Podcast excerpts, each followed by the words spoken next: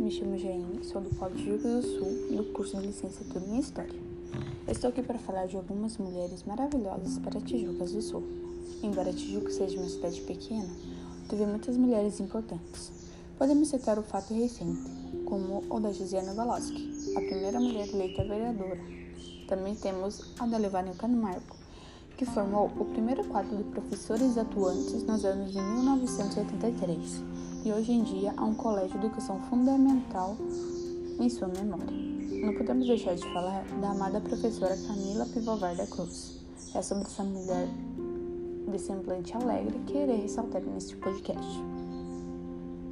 Bem, a figura da mulher como elemento secundário passou a ser extremamente importante na sociedade atual, onde ela exerce cada vez mais o papel de protagonista. Embora ainda sofra com as heranças do sistema social patriar patriarcalista no seu dia a dia. Com o tempo, graças a lutas promovidas, a mulher vem conseguindo aumentar seu espaço nas estruturas sociais, abandonando a figura de mera dona de casa e assumindo postos de trabalho. Ainda há desigualdades no que se refere a diferenças de gênero. A mulher, em muitos perfis familiares, acumula diferentes funções trabalhista, contas domésticas e até mesmo as maternas, ficando muitas vezes sobrecarregada. Além disso, o número de mulheres ocupando um nível superior em empresas ainda é menor, embora a maioria pertença, a maioria seja apta a pertencer ao mercado de trabalho. Bom, estou aqui para falar um pouquinho sobre a Camila Pivovar da Cruz. Bem, Camila atuou no Colégio de Lagoa como professora, diretora auxiliar e após diretor, no período de 2007 a 2015. Seu sorriso contagiante, sua bondade, a paciência para explicar difíceis conteúdos de matemática faziam com que sua aula fosse a mais esperada. Entre números e sorrisos, equações, fórmulas, a alegria de ensinar se convertia na alegria de aprender. Por escolha popular, se tornou diretora na qual na escola na qual lecionava.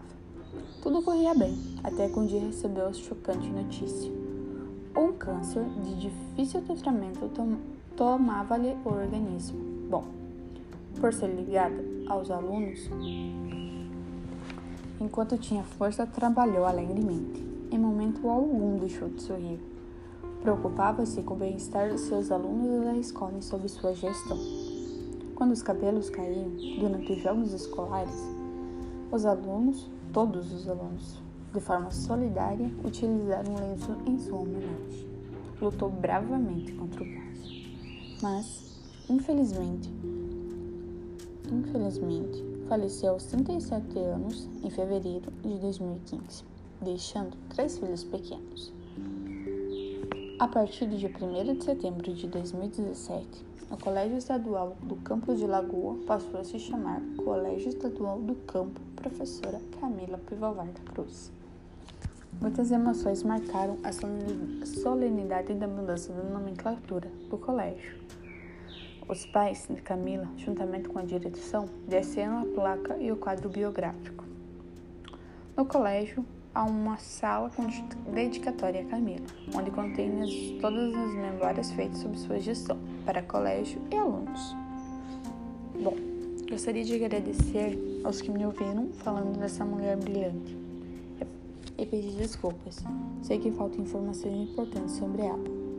Foi um simples relato de uma ex-aluna que não poderia deixar de realizar esse portfólio em sua homenagem.